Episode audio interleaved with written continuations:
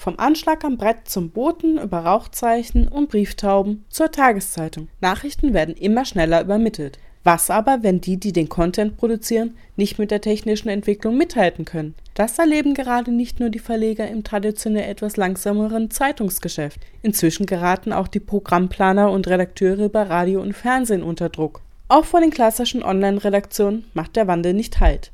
Denn mit dem mobilen Internet endete die Zeit der friedlichen Koexistenz von Print, Radio, Fernsehen und dem internetfähigen Computer im Arbeitszimmer. Diesen Wandel erklärt Adrian Jass, Mediendozent an der SAH Hochschule Heidelberg und Redaktionsleiter bei Heidelred. Die Online-Berichterstattung war anfangs hauptsächlich auch eine printähnliche Berichterstattung in geschriebener Textform teilweise bedingt durch die Bandbreiten, durch technische Einschränkungen. Dann hat sich das ein bisschen aufgelockert und dann hat man gemerkt, hey, wir können inzwischen auch Ton durchs Internet schicken und wir können inzwischen auch Video durchs Internet schicken.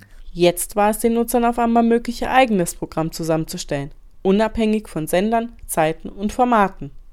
Und mit den Möglichkeiten stieg schließlich auch die Erwartungshaltung der Konsumenten.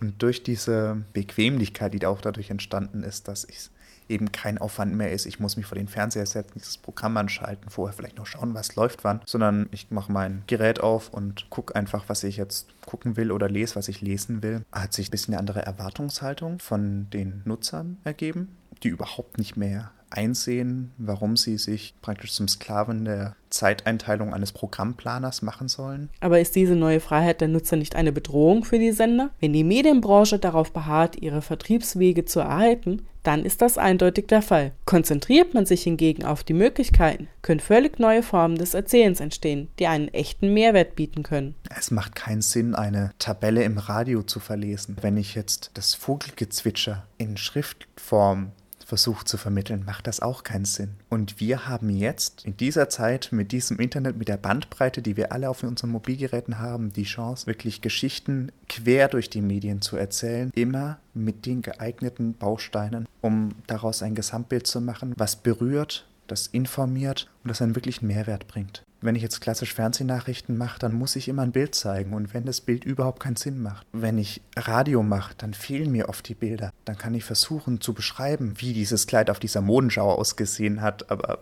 am Ende baut sich jeder im Kopf ein eigenes Bild zusammen. Und wenn ich in der Zeitung bin, kann ich zwar noch ein Foto dazu abdrucken, aber wie elegant diese Bewegung beim Eiskunstlauf jetzt ausgesehen hat, werde ich trotzdem nicht vermitteln können. Und das ist das Spannende an diesen neuen Chancen, an diesem Geschichtenerzählen quer durch alle Mediengattungen auf einem Medium, auf einem Endgerät, auf dem wir das anschauen.